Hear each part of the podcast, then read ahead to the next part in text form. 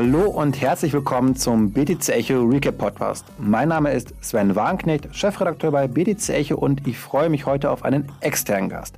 Und zwar spreche ich mit Christoph Ivanes, dem CFO und Managing Director von Nuri, das einige von euch auch sicherlich noch unter dem Namen Bitwala kennen dürften. Die Neobank hat die Mission, Krypto und Banking miteinander zu verbinden.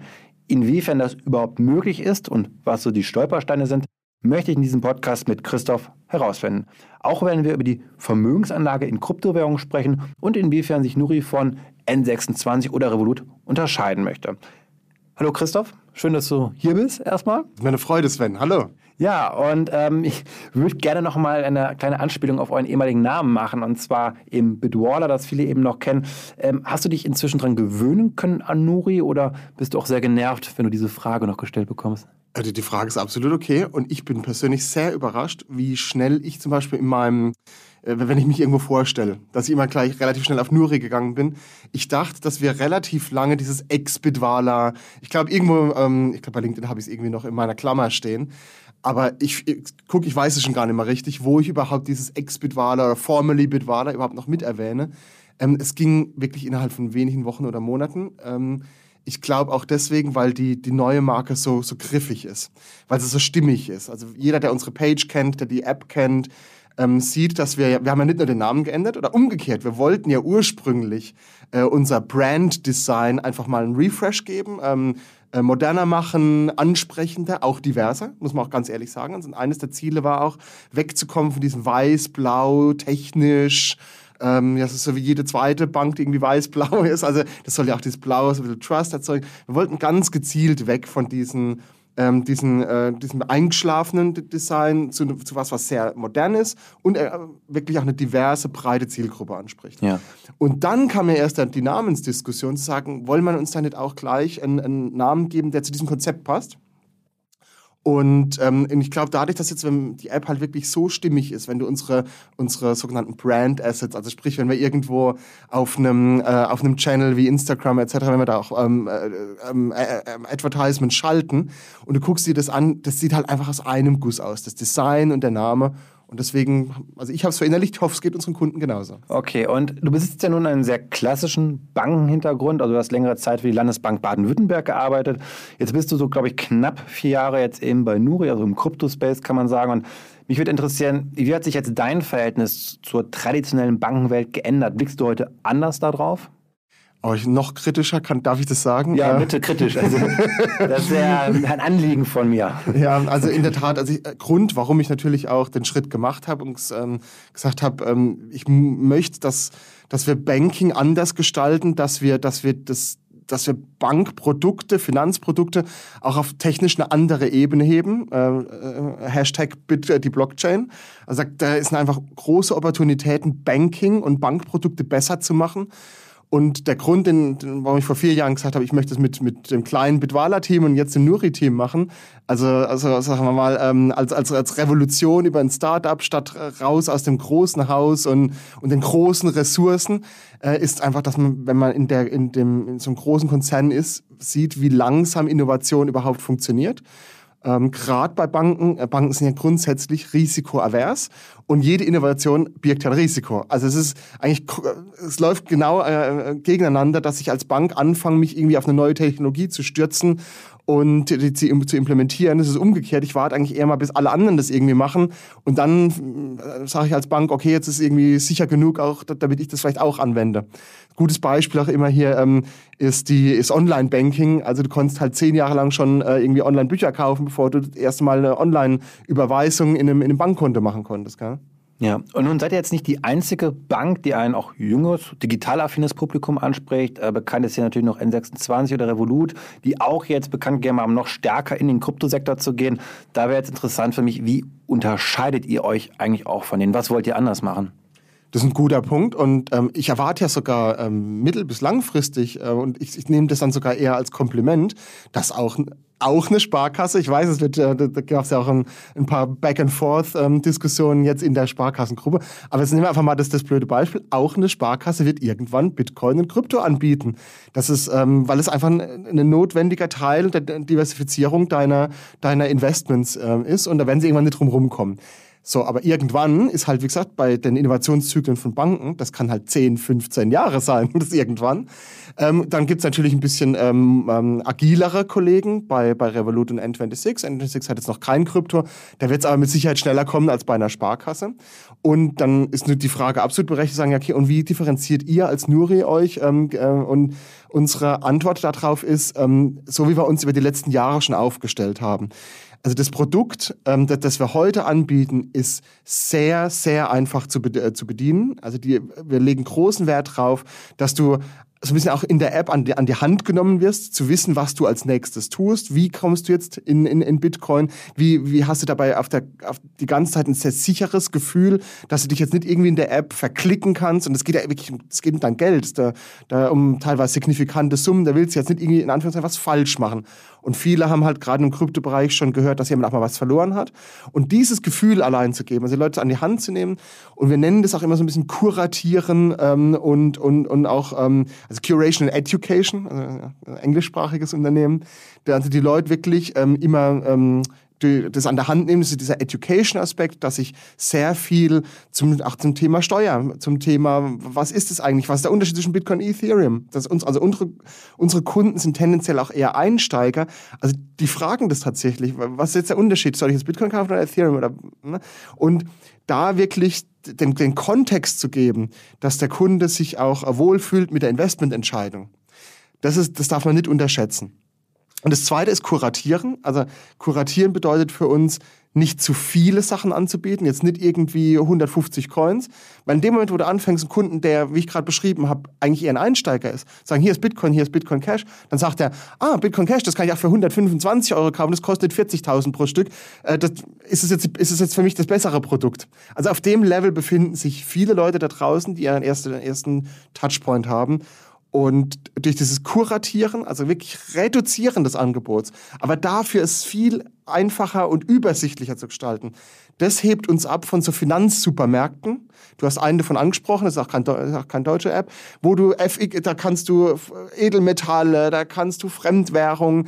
Aber es ist halt eine wahnsinnig volle App und die, die, ist genau das Gegenteil. Die nimmt dich überhaupt nicht an die Hand. Du kannst da drin irgendwie alles machen, aber willst du es machen? Das ist halt die Frage. Okay, aber jetzt wollt ihr, wenn ich euch richtig verstehe, um euch abzugrenzen von der Konkurrenz, ob das die Sparkasse ist, perspektivisch, oder eben auch eine aktuelle N26, eigentlich auch schneller sein, die wichtigen, einfachen Produkte möglichst schnell an den Markt bringen, äh, um da euch eure Position auch im Kryptobereich und auch dieser Schnittstelle zwischen Banking und Krypto umzusetzen. Aber ist nicht das große Problem hierbei die Regulatorik, dass ich meine, ihr habt auch einen Haftungsdach, ihr müsst alles sehr, sehr ja, krass bürokratisch auch machen im Zweifel. Ihr seid da gebunden an die Vorschriften, könnt dann auch oft gar nicht innovativ sein. Ist das nicht der größte Hemmschuh für euch und schwieriger als vielleicht vorgestellt?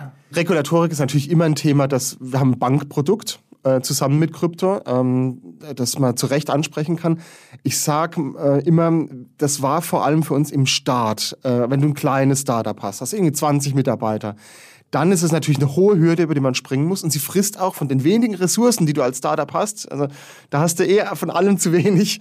Ähm, und dann noch die Regulatorik sicherzustellen, das ist, ist, eine, ist eine hohe Hürde, über die man springen muss. Wir sind inzwischen 200 Leute bei Nuri und ähm, dann läuft es irgendwann ein bisschen mehr auch ähm, einfach in einem, in einem Trott und ein Stück weit ähm, ich will jetzt mit unserem Compliance-Team kein Unrecht tun, aber äh, die, die, räumen das einfach gut ab und im Verhältnis zum Gesamtunternehmen ist dann halt dann auch dieses Team nicht mehr so groß, dass es dann wirklich äh, so signifikant Ressourcen frisst, dass du es halt nicht wirklich neben, in Anführungszeichen nebenher sicherstellen kannst und trotzdem halt weiter am Produkt arbeiten kannst, weiter innovativ sein kannst. Ähm, das erlaubt halt, wie gesagt, eine, eine, eine gewisse ähm, Größe, ähm, die wir inzwischen erreicht haben, aber ich verstehe natürlich für jeden, der irgendwie was Neues in einem Space baut, ähm, der irgendwie ein neues Krypto-Startup an, an den Start bringt, dass man sich da schon tatsächlich in der Entwicklung bedroht fühlt oder überhaupt über die Linie zu kommen und überhaupt zu starten. Ja. Hm. Äh, nun habt ihr ein interessantes Produkt, das den Bitcoin-Sparplan. Also da würde mich zum einen interessieren, war das eben auch regulatorisch sehr schwierig, so ein neues Produkt irgendwie äh, legal an den Markt zu bringen. Und ähm, ich habe gelesen, zum Teil bis zu 5% kann das irgendwie gehen, diese Rendite pro Jahr darauf. Äh, würde mich interessieren, da jetzt mehr zu erfahren. Kannst du das einmal erklären, das Produkt, und vielleicht auch, was die Risiken sind, weil jeder Zins hat auch ein Risiko. Genau, muss man ganz offen sagen. man verleiht seine Bitcoin Ähm, und verleihen bedeutet, ähm, ich muss dem, dem diese Verleih trauen, dass ich es auch wieder zurückbekomme. In dem Fall von unserem ähm, äh, Bitcoin-Ertragskonto ähm, äh, ist es so, dass der Kunde, also wir verknüpfen den Kunden, äh, bauen, bauen sozusagen die Brücke zwischen unserer, unserer Bitcoin-Wallet und einem Anbieter in dem sogenannten Bitcoin-Lending-Bereich. Das ist ein amerikanischer Anbieter, Celsius. Und Celsius arbeitet ähm, mit Bitcoin wie eine Bank mit Geld arbeitet. Sprich, äh, sie bekommen von unseren Kunden ähm, äh, die Bitcoin zur Verfügung gestellt. Sagen wir jetzt mal einfach wie eine Art ähm, Spareinlage, die wir auf unserem Bankkonto in Euro machen. Und dann, eine Bank arbeitet ja auch dann mit unserem Geld und verleiht das weiter. Und ähnlich ist, äh, ist Celsius ein Anbieter, der sozusagen von unseren, äh, von unseren ähm, äh, Endkunden, äh, also Privatkunden, die Bitcoin äh, zur Verfügung gestellt bekommt, dafür einen Zins bezahlt. Und auf der anderen Seite, und das ist das Interessante, ähm, im institutionellen Märkten ähm, Leute äh, hat, die, die sich Bitcoin leihen. Das sind häufig Trading Houses, das sind, das sind Hedgefonds, ähm, die für ihre Zwecke äh, in, in Bitcoin-Märkten ab und an Bitcoin-Liquidität brauchen. Und dadurch, dass sich halt Bitcoin halt auch relativ stark bewegt und da stark in dem Markt auch viel zu gewinnen ist als professioneller Trader, äh, zahlen die dann tatsächlich recht hohe Zinsen die Celsius nimmt und an die, unsere Kunden weitergibt. Trotz allem, also das Risiko ist natürlich, dass irgendwann da auch die, die äh, Märkte kollabieren, ähm, Celsius dann nicht mehr, nicht mehr äh, alles zurückbekommt, was sie verliehen haben und dann unsere Kunden nicht zurückbekommen. Das ist aber ihr könnt die Risiken ja nicht abfedern eigentlich. Das heißt, ihr habt diesen Vertragspartner, die leitet ihr sozusagen weiter, ihr bildet, dass das einfach möglich ist natürlich ab. Aber wenn es jetzt zu Kreditausfällen kommt, und ich glaube, das zeigt Ihnen das Risiko auch von 5%, dann ist das Geld im Zweifel halt auch weg. Ja. So, was, was es gibt mir persönlich auch Komfort, das, das Produkt zu benutzen. Wir haben halt ganz viele Marktzyklen schon gesehen. Also jetzt, jetzt gucken wir uns zum Beispiel an, der 16. März 2020, das war so der, der Corona-Lockdown-Effekt, wo ja alle Märkte massiv abgestürzt sind. Und selbst für Krypto war das ein schwarzer Tag wie kaum ein anderer vorher. Und das Produkt und unser Anbieter ist durch alle Marktphasen ganz souverän durchgelaufen.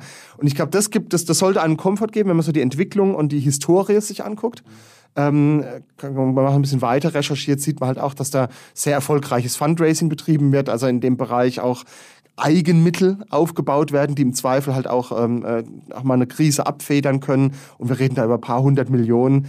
So. Ähnlich, ist, ähnlich wie eine Bank. Eine Bank hat ja auch eine, eine, eine, ein gewisses Mindesteigenkapital. Ähnlich ist es mit unserem Anbieter, der sehr signifikant äh, im Fundraising da auch Mittel aufgenommen hat, um eine gewisse Reserve zu haben. Ja. Ich finde das Kreditwesen total spannend. Ich, ich persönlich sehe da noch großes Wachstumspotenzial im Kryptobereich. Könnt ihr euch auch vorstellen, wie eine klassische Universalbank oder ein klassisches Kreditinstitut, da kommt der Name ja irgendwie her, auch in das Kreditwesen noch stärker einzusteigen, dass ich also auch bei euch mich ja verschulden kann dann perspektivisch? Klare Antwort ja, können wir uns sehr gut vorstellen.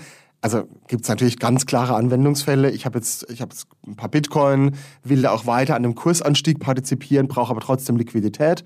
Ähm, da bin ich aktuell eher gezwungen, äh, auf Anbieter auszuweichen, die jetzt nicht unbedingt ähm, in Deutschland ansässig sind, wo, wo, man vielleicht den Namen auch nicht unbedingt kennt. Ja? Will man denen jetzt irgendwie trauen?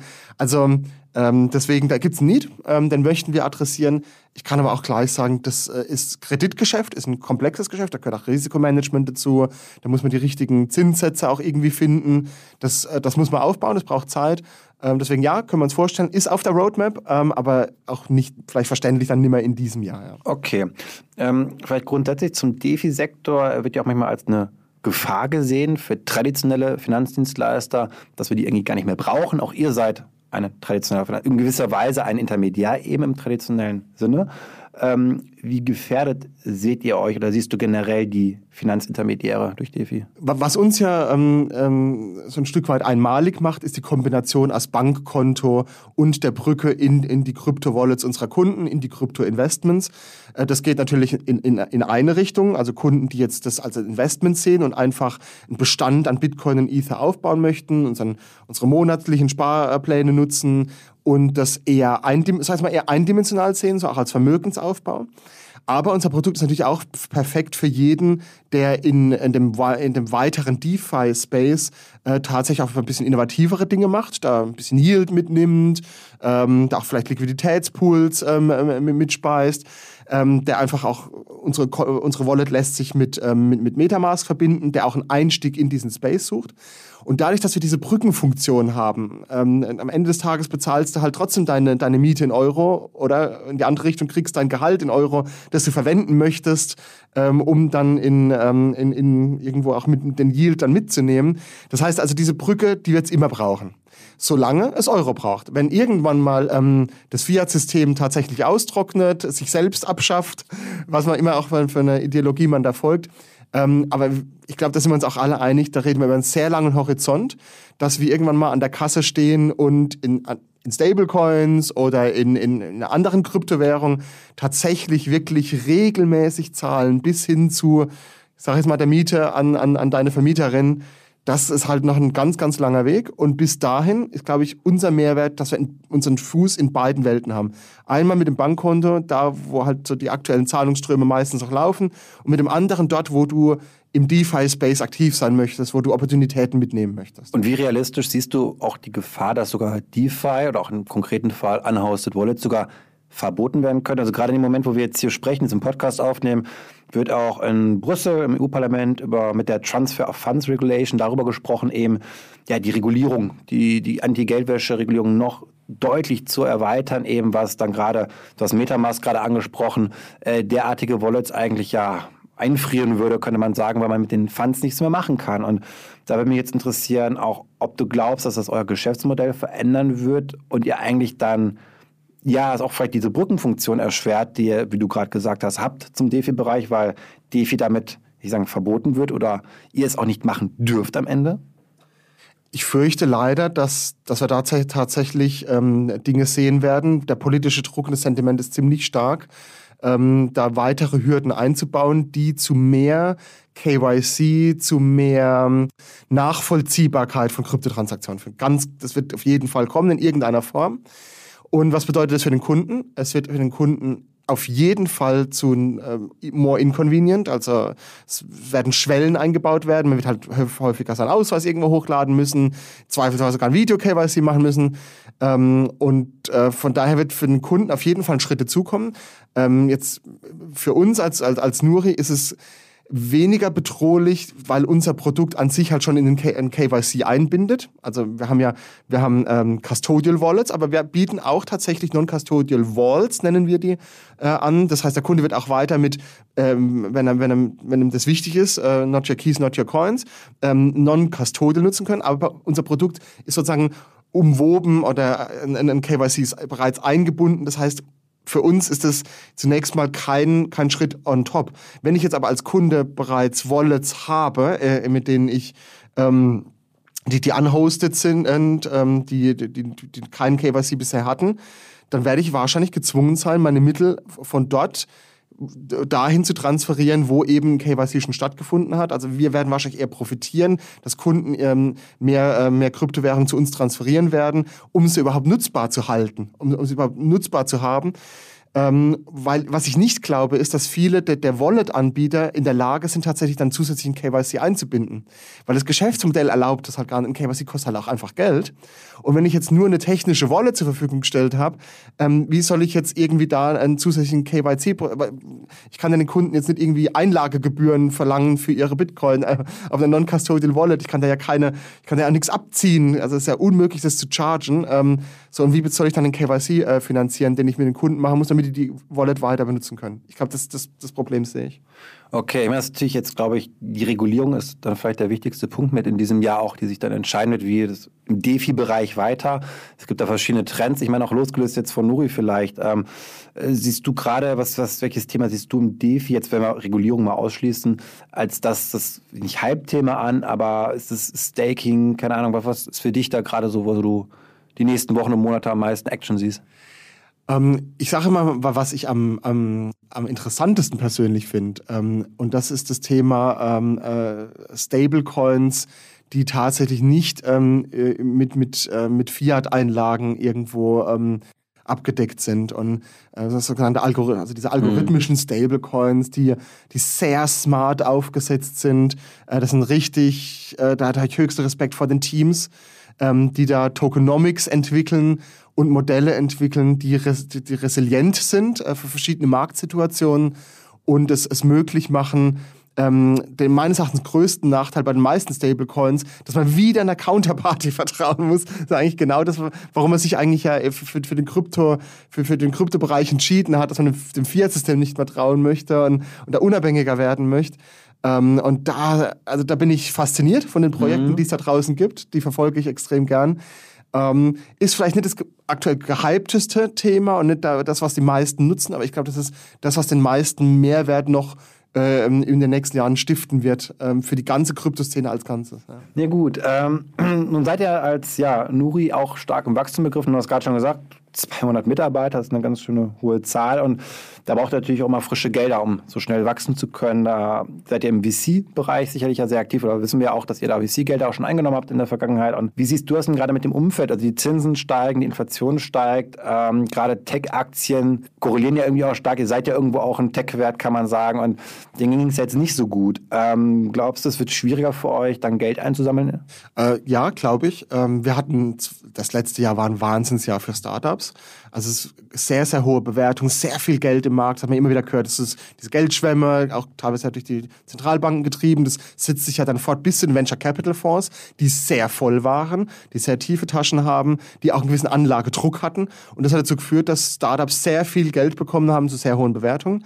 Ähm, wir haben letztes Jahr nicht geraced. wir haben einen anderen Fundraising-Zyklus und wir sind jetzt im aktuellen Jahr und ähm, es läuft immer noch gut. Also ich bin, ich bin sehr happy. Ähm, aber ich glaube auch, dass es zunehmend schwieriger wird. Also ich bin froh, dass wir jetzt im Fundraising sind. Äh, ähm, die Erwartung ist nämlich in der Szene, dass wir jetzt schon sehen, dass mit steigenden Zentralbankzinsen ähm, die Venture Capital Fonds damit planen müssen, also auch in die Zukunft blickend, dass die Investoren, bei, die bei Ihnen in die Venture Capital Fonds investieren, auch ihre Mittel anders allokieren, dass sie wieder mehr in, in, in Bonds gehen, in traditionellere Anlagen, äh, weniger risikoreiche Anlagen.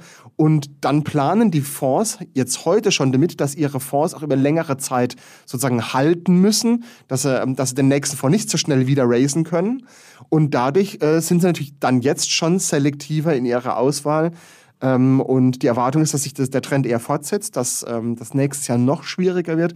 Und das heißt natürlich, dass wir als Startups auch ein Stück weit anders planen müssen. Wir müssen dann auch äh, so planen, dass jetzt, wenn wir jetzt äh, im Fundraising sind, dass die Runde auch einen Tick länger hält, dass man da ein bisschen äh, beim, beim Cash einfach ein bisschen vorsichtiger ist, ein bisschen weniger schnell wächst. Und das, ich glaube, das wird schon ein Trend in der, in der Szene werden. Ähm, und ähm, im Endeffekt der Ausgangspunkt ist tatsächlich halt die Korrektur bei den, bei den Tech-Aktien, die wir rund ums Jahres, äh, Jahreswechsel gesehen haben. Ähm, das zeigt so ein bisschen, dass, dass das Wachstum nicht unendlich weitergeht, dass da nicht äh, die Valuations ins Unendliche steigen. Äh, das bringt einige wieder so ein bisschen auf den Boden zurück. Halte ich das persönlich für schlecht. Merkt man gerade so ein bisschen auch schon, ich glaube, das ist eine ganz gesunde Korrektur. Ähm, wie gesagt, weil die guten Projekte und die, ähm, die wirklich guten Ideen, die werden weiter ihr Funding bekommen ähm, und ähm, zu, zu Konditionen, die fair sind und die nicht übertrieben sind. Und das Übertriebene hat auch zu, zu Auswüchsen geführt, ähm, die einfach vielleicht teilweise nicht mehr ganz gesund sind. Ich glaube, für uns als Management, für unsere Mitarbeiter, da ein, ein, einfach ein stabiles und gesundes Funding zu haben, ist, glaube ich, besser als ähm, zu schnell zu viel Geld. Ja? Nun gebt ihr jetzt keine Token heraus, ihr habt ja ein klassisches, klassisches Finanzierungsmodell, aber glaubst du auch, dass diese Thematik jetzt, wenn wir wirklich über Kryptowährung sprechen, über, über Token, dass das auch dort sich niederschlägt oder glaubst du, dass es vielleicht andere Mechanismen sind, die sich eher davon loslösen können, von diesem Umfeld?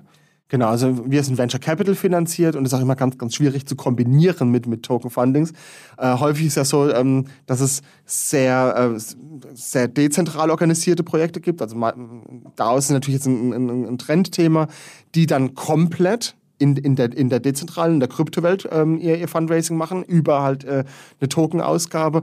Oder du hast halt Startups, die komplett in dieser traditionellen Venture Capital-Welt sind, dafür halt dann wenig, ähm, wenig Möglichkeiten haben, halt in, in, der, in der dezentralen Welt zu raisen. So, wir sind, wir sind in der, also Anführungszeichen im Fundraising zumindest, das Produkt nicht, aber das Fundraising der alten Welt.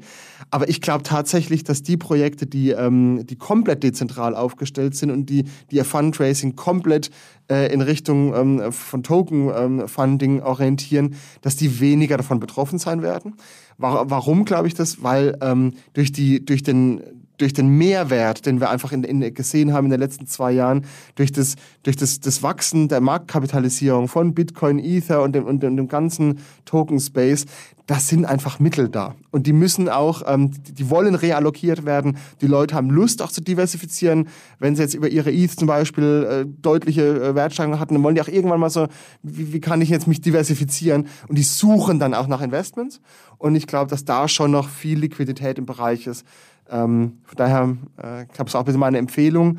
Wenn ich jetzt nochmal ein, ein neues Startup aufsetzen will, will ich schon sehr stark drüber nachdenken, will ich die Venture Capital Schiene gehen oder will ich vielleicht von Anfang an ähm, wirklich die Opportunität nutzen, will ich mich vielleicht als Dauer aufstellen ähm, und da auch ähm, doch äh, viele verfügbare Mittel in dem Bereich adressieren. Ja? Ja, dann hoffe ich jetzt mal, oder ich glaube, hoffen wir beide, dass die Innovation im Kryptobereich, dieses negative Marktumfeld, vielleicht was da jetzt immer stärker aufkommt, überkompensieren kann, einfach durch Wachstum, Innovation, dass das dann alles gar nicht so ins Gewicht fällt für uns. Und damit würde ich sagen, kommen wir auch zum Ende. Ja, vielen Dank, äh, Christoph, für deine Insights und ich hoffe, ihr da draußen konntet auch etwas mitnehmen. Wenn ihr Feedback zu unserem Podcast habt, dann schreibt uns gerne an podcast.btc-echo.de. Und abschließend möchte ich auch nochmal auf unser Monatsmagazin aufmerksam machen, das euch exklusive Hintergrundgeschichten aus dem Crypto-Space liefert. Und ja, Zuhörerinnen und Zuhörer von diesem Podcast wiederum, die erhalten auch Rabatt, wenn sie nämlich Recap eingeben, egal ob groß oder klein, dann gibt es 25% auf die Magazinbestellung bei uns im Shop. Also ähm, das gerne machen. Und ja, das soll es auch nun gewesen sein. Ich wünsche ich alles Gute und sage mal bis zum nächsten Mal. Tschüss.